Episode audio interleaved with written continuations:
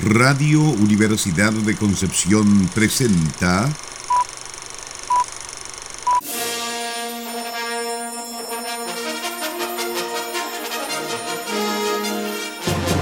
De película.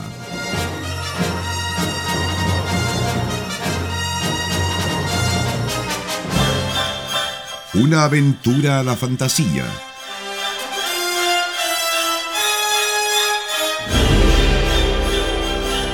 un paseo por las imágenes que guardan tu memoria.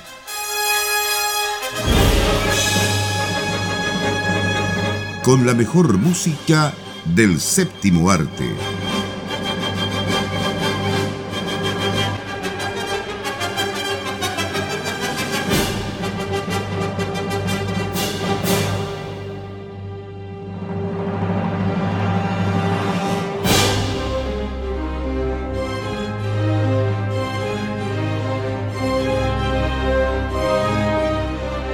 Hello there, ¿cómo están?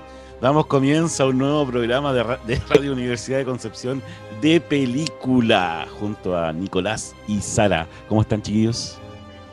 Bien, era el Kenobi. Eso es lo único que hay que responder después de un Hello there. Estoy bien, siento que la fuerza fluye, fluye por mi ser en estos momentos. Perfecto. ¿Cómo estás, Nicolás? Bien, también estoy con toda la con todo el flujo, con todo el equilibrio de la fuerza al día de hoy, o intentándolo al menos, porque vamos a hablar de una de esas series que a todos nos gustan, pero también a todos nos duelen, ¿no? Porque siempre cuando se trata de Star Wars, eh, hay cosas que amamos y hay cosas que decimos, pero ¿por qué? claro. Yo creo que, ¿cuál, ¿cuál fue lo particular de esta serie? Que el personaje es, es el gancho en este caso porque el, enigmático, ¿cierto? Obi-Wan Kenobi eh, nos dejó muchas preguntas y muchas cosas, muchos cabos sueltos, entonces afortunadamente están estas series que han salido eh, hace un poco tiempo, ¿cierto? En, en, estas eh, canales de, streaming y nos han traído estas historias de este, de este enigmático Obi-Wan Kenobi que y solo sabíamos que era un loco que estaba en el desierto y que nadie quería acercarse a él. O sea, eso es la trilogía original, porque después de las secuelas, claro, conocíamos al general Kenobi y todas sus, aventuras durante las guerras clon. Claro. Pero sin duda que deja muchos cabos sueltos. Eh, yo creo que ahí hay, hay un punto importante desde donde esta serie obtiene la plataforma para resultar de por sí muy atractiva, probablemente mucho más que la mayoría de las que vayamos a ver de Star Wars. Quizá esta y Ahsoka son las que desde ese punto de vista, desde el personaje en sí como gancho, son las que más mueven. Eh, Ahsoka, es un personaje bastante más nuevo, digamos, pero también logró ganarse los corazoncitos de los fans de Star Wars. Eh, y ¿Tú no estás esperando Andor? Em, eh, no. Pero en el caso de Obi-Wan, eh, son misterios que venimos arrastrando literalmente desde 1977. Por eso yo, por eso hablé del loco ermitaño y no del general Kenobi. Claro, el viejo Ben Kenobi. El viejo Ben Kenobi. Yo creo que esas son las historias que uno quiere, quiere ver. Cómo, cómo se comunicaba con su antiguo maestro, cómo le enseñó, ¿cierto? Este, este arte de no, de no morir, sino que desaparecer y ser más poderoso aún. ¿Cierto? Al momento de entregarse a la fuerza. ¿Y por qué? No, y, por qué a Vader le, decía solamente Dart? Pero la verdad, siendo sincero, la serie no responde ninguna de esas preguntas. o sea, los fans teníamos en, la mente una idea de más o menos las cosas que podían ocurrir en este periodo en que Obi-Wan se va al exilio en Tatooine. Un exilio más que nada para vigilar el crecimiento de Luke. Eh, han salido cómics, han salido unas novelas al respecto, pero la serie eh, toma otra dirección. Yo creo que todo el mundo cuando comenzó el primer capítulo pensó que la serie iba a tomar cierta línea argumental, sobre todo con Luke. Y aquí esto, 200 auditores, pero probablemente vamos a hablar con spoilers, porque ya la serie terminó, así que eh, es justo y necesario. Y al final nos encontramos con que la serie se trata de la historia de Obi-Wan con una pequeña princesa Leia y Obi-Wan sale de Tatooine y tiene toda clase de aventuras afuera. Y es muy distinto quizás a lo que uno se podría haber imaginado cuando estaban mostrando los teasers. ni para, o sea, yo encuentro que fue para bien, porque en realidad, ¿qué tantas historias puedes contar de Obi-Wan matando ratas en Tatooine? O sea, habría sido como muy, muy aburrido, digamos. Encuentro que eso fue una buena adición a, digamos, a, la historia, el haber, como, haberse centrado en esta relación que crearon con la, la princesa Leia cuando era una niñita de 10 años. Pero siento también tiene que haber un pero, necesariamente, lamentablemente, eh, también hay toda otra parte de la historia que tal vez no fue muy bien lograda, en mi opinión, y quizá más adelante podemos entrar ya como a detallar, que es la parte de los inquisidores, esta fuerza, estos usuarios de la fuerza que fueron pasados al lado oscuro y cuya misión es cazar Jedi. Estamos en la época, plena época de la purga Jedi, cuando ya asumió el imperio.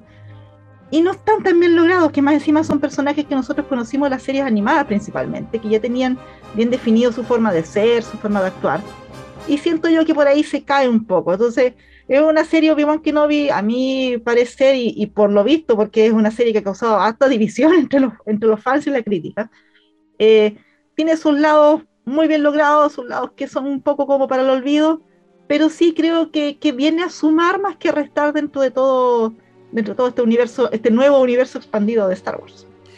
Eh, bueno, como, como, como en todo orden de cosas, yo creo que en todo lo que ha, salido últimamente desde la fábrica de Disney, eh, ha sido bueno y malo. Yo creo que todo tiene ahí su, su, ingrediente que deja contento a los fans, otras cosas que no. Pero yo creo que va, lo que no deja contento creo que va por un lado más técnico. Yo creo que va por un lado a lo mejor un poco más visual que, que, que argumental o, que, o, parte de la historia, digamos, de este... Eh, eh, porque esto creo que va también muy, muy de la mano con, con lo que es, que es Mandaloriano. Ya está e, esa, digamos, época eh, también va unido con, con, con, otras historias como el libro Boba Fett, por ejemplo, lo que vendría también lo que es Ahsoka en, en algún momento más adelante. Eh, estaba también, ¿cierto?, esto de Obi-Wan. Eh, entonces todo como que se mueve en la misma línea de tiempo por lo que he leído por ahí, digamos, porque como esto es de creación de Feloni y... Mm, ¿Cómo se llama el otro? John Favreau. John, Favreau. Ahí está, se me olvidaba John Favreau. Entonces como que ellos han encargado un poco, como que, como que Lucas les pasó la, eh, la posta, ¿cierto? Y les dijo, ya, sigan ustedes con, este, con esta creación de, este, de esta, digamos, eh, historia paralela. Sí, yo la verdad es que comparto bastante lo que dijo Sara. ¿ah? Eh, lo voy a decir como se los planteé en algún momento ustedes por interno. Siento que vi dos series diferentes. Una del capítulo 1 al 4 y otra del capítulo 5 y 6. y la del capítulo 1 al 4 no me gustó nadita. Nada. Yo realmente estaba muy decepcionado. De hecho, Peor aún, creo que el capítulo 4 debe ser el peor de todos. Entonces tú ya estás sintiendo que va todo en declive, que esta cuestión no va a terminar bien. Pero el salto que se pega en los dos últimos capítulos es que realmente a uno le deja la impresión de que está viendo otra cosa.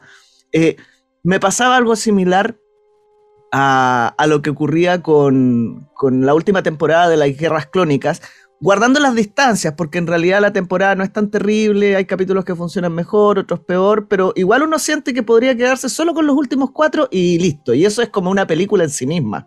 Eh, acá me pasa algo similar, solamente que realmente yo podría eliminar todo el inicio o reducirlo a un solo capítulo, ya para decirlo justo y necesario.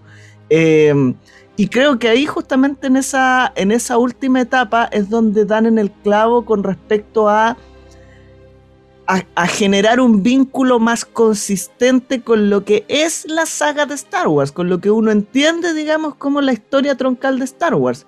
Eh, ver, por ejemplo, a pesar de que no lo aclaran, de que esa relación que uno podría esperar con eh, que apareciera con Luke, sí eventualmente podría aparecer, si es que la serie sigue, ¿cierto? Te lo dejan ahí. Eh, cómo se resuelve la relación entre eh, Obi-Wan y Vader, digamos, como construyendo lo que va a ser luego las películas, que se supone que pasan 10 años después más o menos. Claro, por la edad de Luke. 10 años, sí. Claro, sí, oye, harto envejeció Obi-Wan en ese tiempo. ¿ah? es que son los dos soles. claro, Exactamente. Los, dos soles te gastan mucho la piel. Eh, y así una serie de, cositas, digamos, que van sembrando el terreno de lo que podría ser ya una relación más estrecha, ¿no? Pero a mí me, realmente me daba la sensación de estar viendo otra cosa al inicio y, peor aún, no muy bien realizada. Eh, considerando que estamos hablando de Disney y con esos tremendos presupuestos, yo creo que están dentro del, del círculo de los imperdonables. Así, derechamente. Yo, creo que igual de repente puede ser una especulación esto de los tremendos presupuestos. ¿ah? Puede que incluso no sean así. Ya, igual estén 150 millones de dólares para estos seis capítulos. ok. Pero piensa que a lo mejor no es tanto, porque mira, esta serie pasó por muchos periodos. Originalmente se quería hacer una película con la historia de Obi-Wan. Como le fue mal a la película de Han Solo, eh, cambiaron completamente los planes. Ahora lo hicieron una serie eh, la cantidad de capítulos, uno puede argumentar que son muchos, son muy pocos, en fin, pero en el fondo el presupuesto era el mismo. Y el tiempo que les dieron para hacer la serie también era el mismo, fueron como dos meses y medio, una cosa así de filmación. Entonces, por ahí varias voces decían que era un tiempo demasiado acotado para lo que se quería lograr en la serie. Y lo que a mí me llama la atención es que la directora de la serie, que es Deborah Chow, eh, yo la conocí en The Mandalorian y sin duda ella es la directora de algunos de los mejores capítulos de la, primera temporada, donde están los mejores capítulos de Mandalorian, sin duda que los dirigió ella. Entonces llama un poco la atención cuando uno se encuentra con algunos detalles medio tontos en las persecuciones que son como de serie de cabros chicos, pero de serie mala de cabros chicos, o sea, esas que uno veía en la tarde cuando ya no había nada más que ver en la tele. de Hanna Barbera de Hanna Barbera, con mucho respeto a los fans de Hanna Barbera. Se llama la atención todas estas cosas que no están bien logradas y no que uno diga por gusto personal, sino que es una cosa como ya de, como de oficio, de la industria. Y, después llama la atención estos dos últimos capítulos, como dice Nicolás, que son, son increíbles. O sea, en esos dos últimos capítulos, de hecho, el último hay un momento en que incluso alguien como yo se asomaba las lagrimitas porque estaba muy bien logrado toda la parte emotiva de la serie.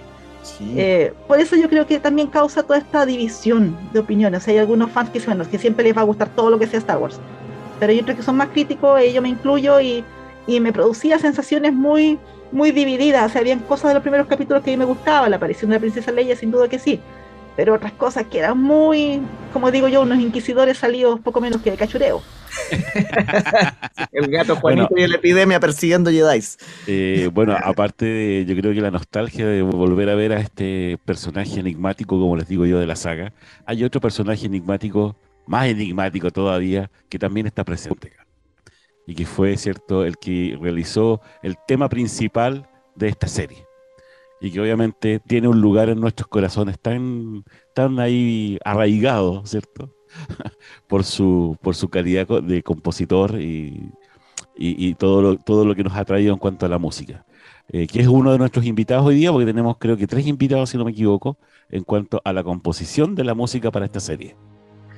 Efectivamente, eh, la música de Obi-Wan Kenobi fue realizada en los títulos principales por John Williams, cosa que hay que mencionarlo, creo que es importante mencionarlo, eh, cae de cajón por estos días porque hace poquito supimos la noticia de su anunciado retiro, para el que todavía quedó un año en todo caso, ¿cierto? Porque... Y una película que también se espera. Sí, trabajando con otro personaje icónico que es Indiana Jones. Él ha estado en todas las películas de Indiana Jones. Eh, entonces, no está de más traerlo a colación el día de hoy a propósito de Obi-Wan. Pero tal como comentábamos antes, fuera de micrófono, el gran peso de la composición acá se la lleva otra grande que se ha venido integrando fuertemente al mundo del cine, que es Natalie Holt. Y en tercer lugar tenemos a William Ross, ¿cierto? Que compone algunas poquitas piezas para esta serie. Así que ahí está eh, el triunvirato de compositores, bueno, y una compositora que participa en Obi-Wan Kenobi. ¿Vamos a la música entonces? Vamos a la música. Estamos con Star Wars Obi-Wan Kenobi, música de Natalie Holt, la voy a nombrar a ella primero porque es la principal, títulos de John Williams y colaboración de William Ross.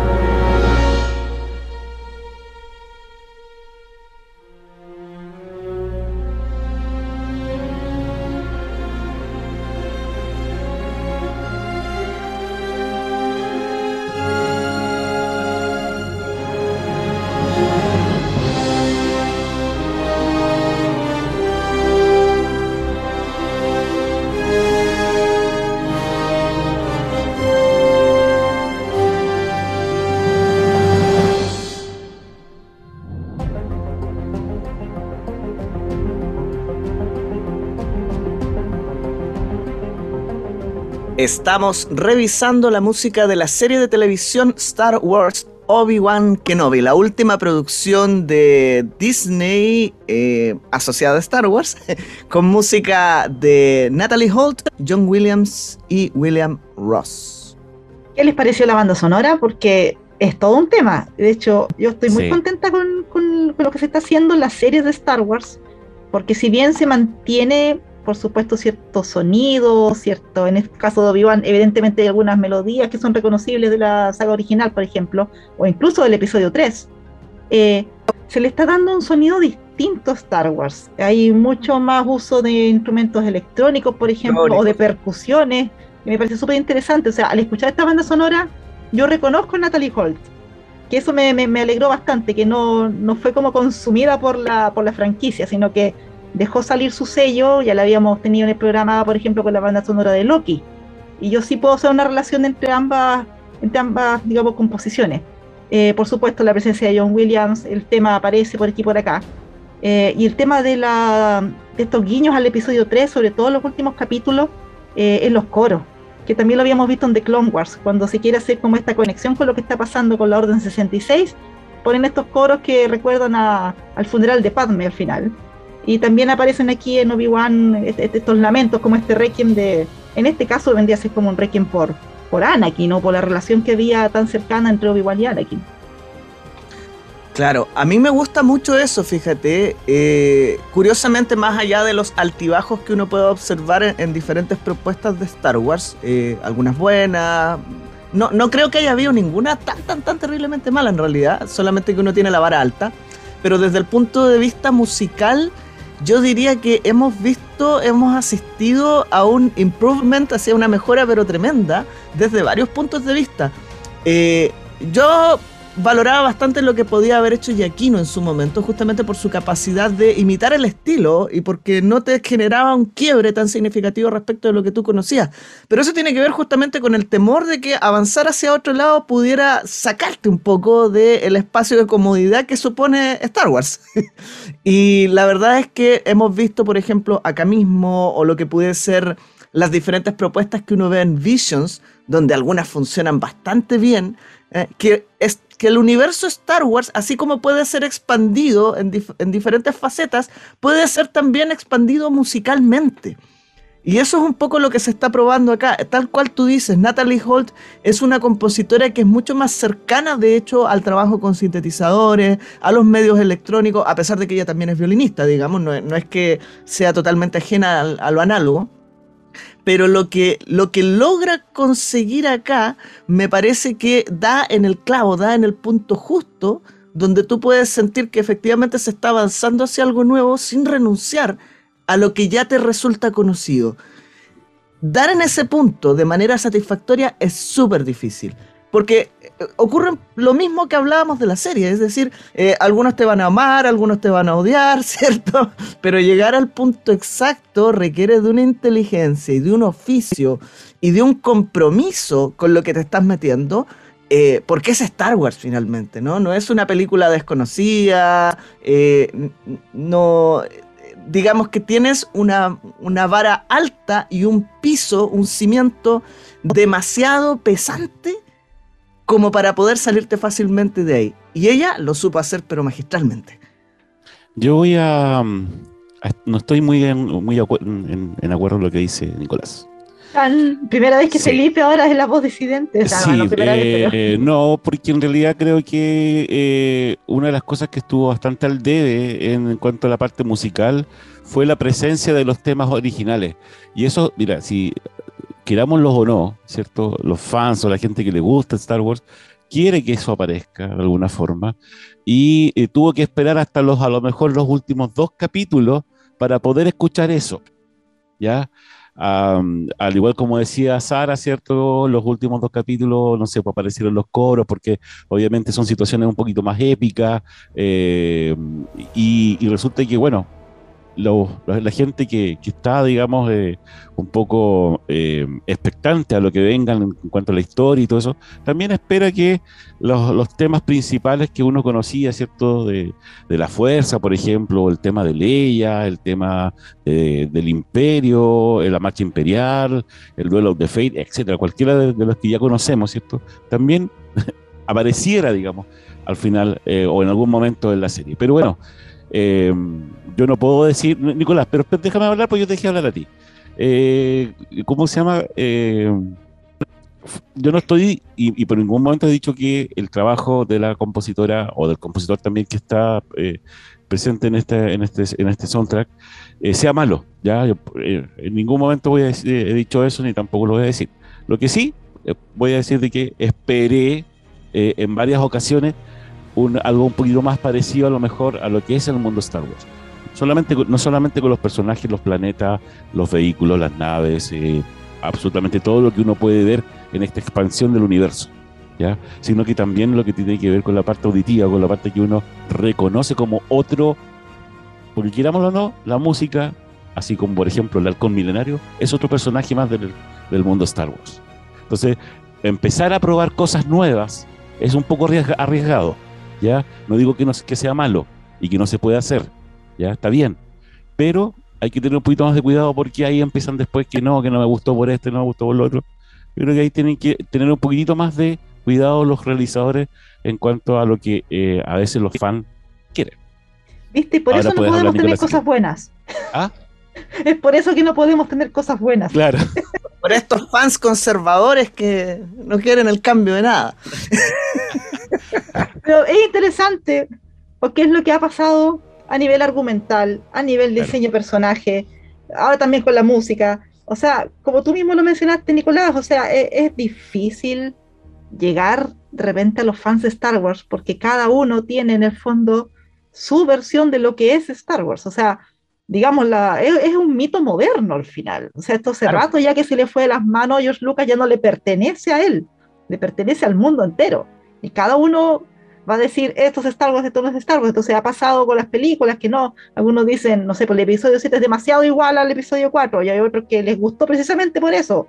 O que la música, qué bueno que, que están innovando, o no, que faltó más música, o los personajes que es muy difícil, es muy difícil esta empresa de, tratar de hacer cosas para Star Wars. Ahora, yo quiero contradiscrepar de Felipe. Uy, ya. Dele, dele, Aquí comienza el duelo de los sables láser. toda la verdad. Lo que pasa es el sonido de los sables láser. Claro, lo que pasa es que a mí sí me hace sentido, digamos, que los temas no aparezcan con tanta claridad. ¿ya? Me hace sentido dentro de una lógica narrativa de lo que propone la serie. Porque en el fondo tú estás reconfigurando una historia, tratando de, digamos, vienes como desde afuera, tratando de meterte en el canon de la franquicia lo más reconocible, que es lo que finalmente se consigue en estos dos últimos capítulos, que son los que comentábamos hace un rato que están mejor realizados. Y entonces los temas sí aparecen, pero no aparecen de forma tan explícita, aparecen eh, como eh, sugeridos, aparecen de forma sugestiva. No me esperaría el Duel of the Fates, por ejemplo, porque el Duel of the Fates tiene que ver con otra cosa, tiene que ver con lo que pasaba con Darth Maul, que si yo lo, asocio un poquito más a eso, eh, a otro tipo de, conflicto en el fondo. Eh, no, no, en realidad no, quise decir lo de, Darth Maul, sino que cuál es el tipo de conflicto que se está desarrollando ahí respecto de los dos personajes, ¿no? Eh, el tipo de conflicto entre Obi-Wan y Vader en este caso apunta hacia otro lado, siento yo, de lo que representa ese tema pero sin embargo sí aparecen los temas sugeridos como algo que, está ahí, latente, como algo que va a ocurrir. Y eso es lo que a mí hace que me funcione tan bien, ¿no? Porque si no, en algún momento también lo pensé. En algún momento al principio dije, me falta un poquito más de Star Wars en la música. Eh, pero eso que me faltaba de alguna manera llegó en esta última parte, de manera mucho más clara para mí, y creo que, que fue asertivo que llegara ahí. Es decir, quizás si hubiese llegado antes, así como no me hacían sentido los cuatro primeros capítulos, tampoco me hubiese hecho sentido la música. Pero logró instalarse en el momento preciso, por lo menos así lo sentí yo. Muy brevemente quiero también eh, complementar lo que dice Nicolás y que no hay que olvidar el desarrollo de personaje, porque en los primeros capítulos Obi-Wan no era la misma persona que nosotros conocíamos.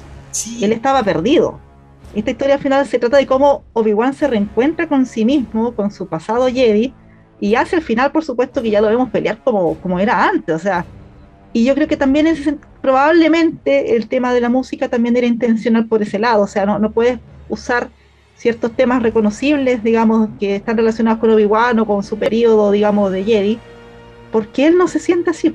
Entonces, no, como que no nos haría, como que no, no, no, tendría sentido. Eh, no sé, yo vuelvo a discrepar nuevamente con Nicolás y contigo, Sara. Discrepe nomás, está en no, Mira, en realidad, si se fijan bien, sí está, está digamos, eh, al, comienzo de, la, de, la, serie. Yo no, yo no hago diferencia entre el principio y el final, porque esto es lo mismo que se hizo para WandaVision.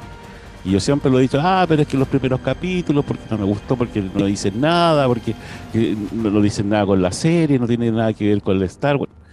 La serie, como dicen tú, tiene una narrativa y tiene un proceso que tiene que llegar a un punto y a un final, digamos, eh, épico para que obviamente eh, la gente quede de alguna forma contenta. Eh, y es un, y es un, ¿cómo se llama? Y es típico ahora en la, serie que va a llegar un momento, como decimos en buen chileno, guatea. Pero después viene, ¿cierto? viene lo bueno y viene, empieza nuevamente a, recobrar. Eh, en, ocasiones sí habían pasajes, por ejemplo, donde salía mucho el tema del imperio, pero del imperio del episodio 4. Ya, no la marcha imperial. Ese, ese, tema, ese tema del imperio que, por ejemplo, Yaquino también utilizó muy bien en eh, Rogue One, que estaba perdido, ¿cierto? Que no se escuchaba, que la gente no lo, no lo identificaba un poco. Pero él sí lo logró, digamos, ocupar muy bien y también estuvo presente en em, la serie Obi-Wan en un comienzo. Vamos a la música, ah, en vez de seguir peleando. Bueno, luego de toda esta discrepancia, continuamos. Oye, no, antes de ir a la música, muy breve. Es que justamente esa es la gracia, ¿no? Y ahí se comprueba lo que decíamos hace un momento.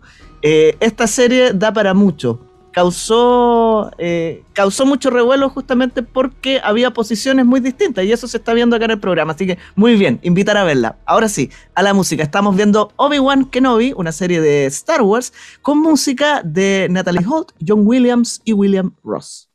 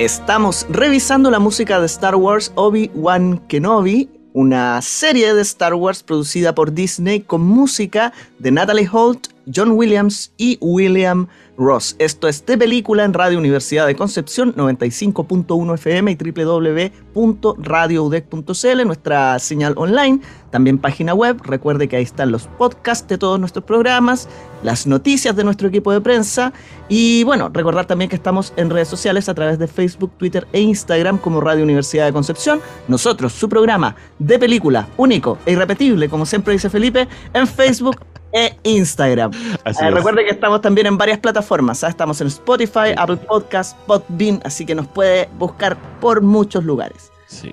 Por todo el eh, universo. Por todo el universo. Pero cuidado con los copiones. Cuidado con los copiones. Eh, oye, hablando de, cómo se llama de John Williams, quería, quería hacer un alcance. creo que no compuso en su momento un tema para el personaje de Obi-Wan, o idea mía. Había uno que era Obi-Wan, ¿no supone que el tema de la fuerza era Obi-Wan? Originalmente. Hay que ahí, claro, porque primero se pensó que era Obi-Wan, pero después dijo, no, es el tema de la fuerza. Pero Obi-Wan como personaje no tenía. No, tenía, su propio tema. No tenía Su, su leitmotiv, digamos. No, después no quedó con, un tema, así que ahora lo tiene. Es bastante melancólico, hay que decirlo. Pero al menos está. Claro, tiene mucho, del, tiene mucho de la música del episodio 1, 2, 1 y 2 y 3 siento que está en, ese contexto, digamos, musical, ¿ya? No del episodio 4, por ejemplo, o 5, que tienen otro, otro contexto, otro, se podría decir, otra construcción en, cuanto a su melodía y, armonía también. Eh, pero era, era, estaba al dedo, estaba, pues yo creo que por eso eh, dijeron, no, él tiene que componer un tema para este personaje. Sí, y lo que se compuso, ojo, que respecto a lo que decía Felipe en el bloque anterior, sí puede relacionarse mucho con eh, la historia del personaje, digamos, y cómo se ha ido desarrollando a lo largo de la saga y cómo es representada en la serie. No voy a entrar en detalles, digamos, musicales, pero, pero fue muy inteligente en ese sentido John Williams. Y cuando eh, vimos el video de esta presentación en vivo del, del opening de Obi-Wan, también me hizo mucho sentido esta, esta sensación como de amanecer que te genera en algún momento. A propósito de lo que decíamos recién de el personaje reencontrándose con su identidad de Jedi, ¿no? Como este eh, emerger de los dos soles de Tatooine, ¿cierto? Y el mismo reemergiendo un poco de sus cenizas para volver eh, por la senda de la fuerza. Tenemos un tema pendiente a ver si alcanzamos el reparto, porque ya sabemos, Obi-Wan, Iwan McGregor, ¿cierto? Eh, Darth Vader, Hayden Christensen, eh, con, un, con cinco personas en realidad haciendo de Darth Vader en la serie, porque esa es la realidad, hay que, hay que mencionarlo, pero por ahí a ustedes les había llamado la atención uno en particular. Ah, Yo creo que hay una que se robó, sin duda, la serie. o sea, la, la, actriz que hace de la princesa Leia, cuyo nombre es como Vivian Lira Blair, ella misma es, eh, aparte que fue una sorpresa, de hecho cuando estaba viendo la serie y mostraba la Luke, yo decía, ¿por qué siempre lo hacen todo con Luke si también existe Leia? Y pa, que nos muestran Alderán. Y yo dije, cómete tus palabras, Sara. y se pudieron venir. no, pero sé que fue una sorpresa súper grata y está muy, muy bien elegida. está escuchando, ¿ah? yo encuentro que sí, fue un gran acierto de la serie, o sea, en ese sentido, eh, a mí lo que me gustó mucho eh, de esta serie es la parte de la relación humana entre Obi-Wan y los personajes que se va encontrando, sobre todo la princesa Leia, algunos precursores de la rebelión, en fin, ni hablar de Anakin.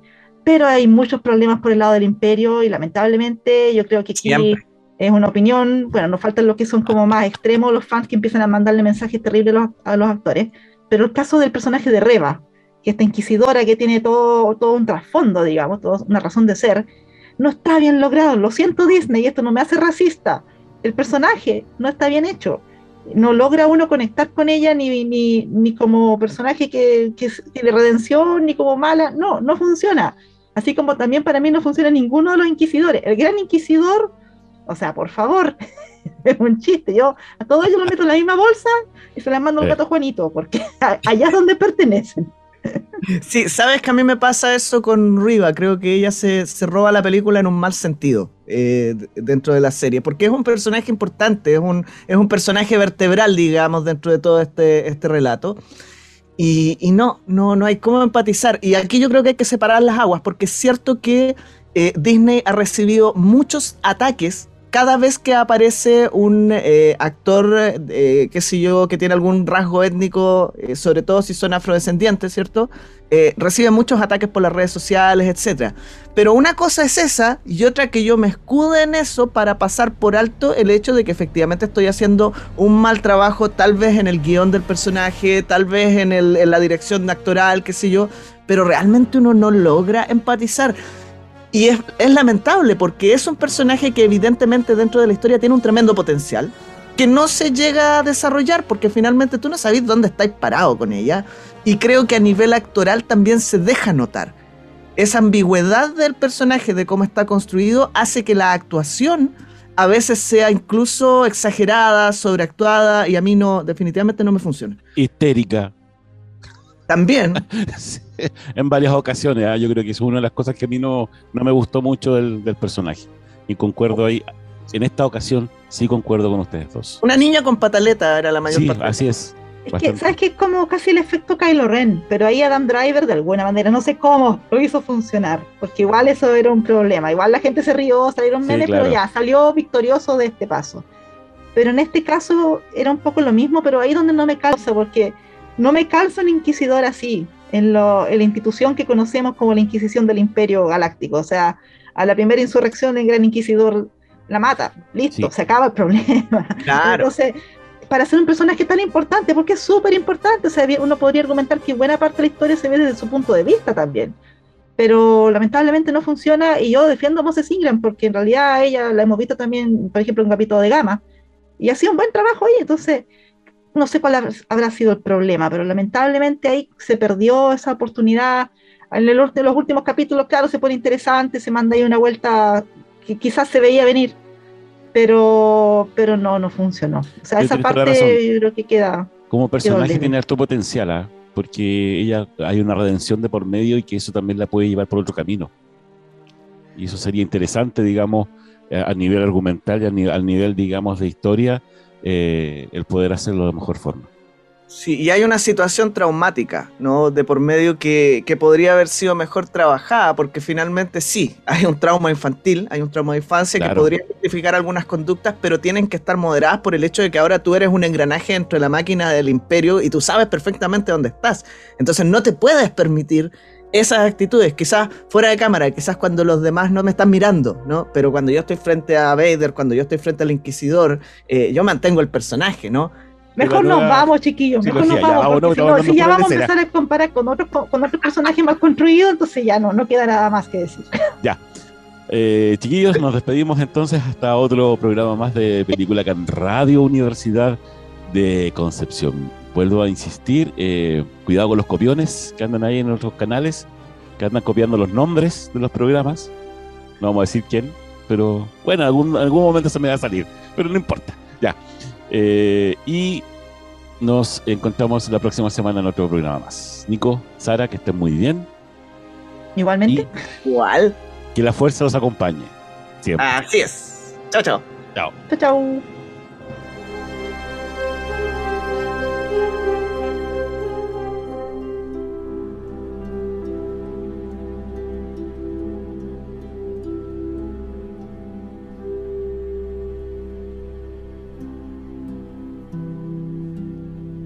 Radio Universidad de Concepción presentó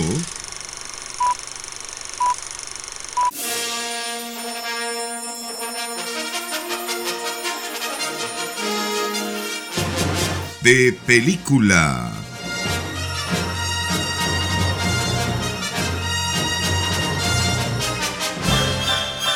Una aventura a la fantasía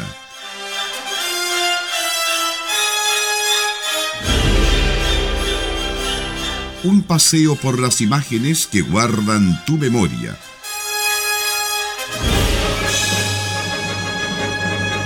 Con la mejor música del séptimo arte.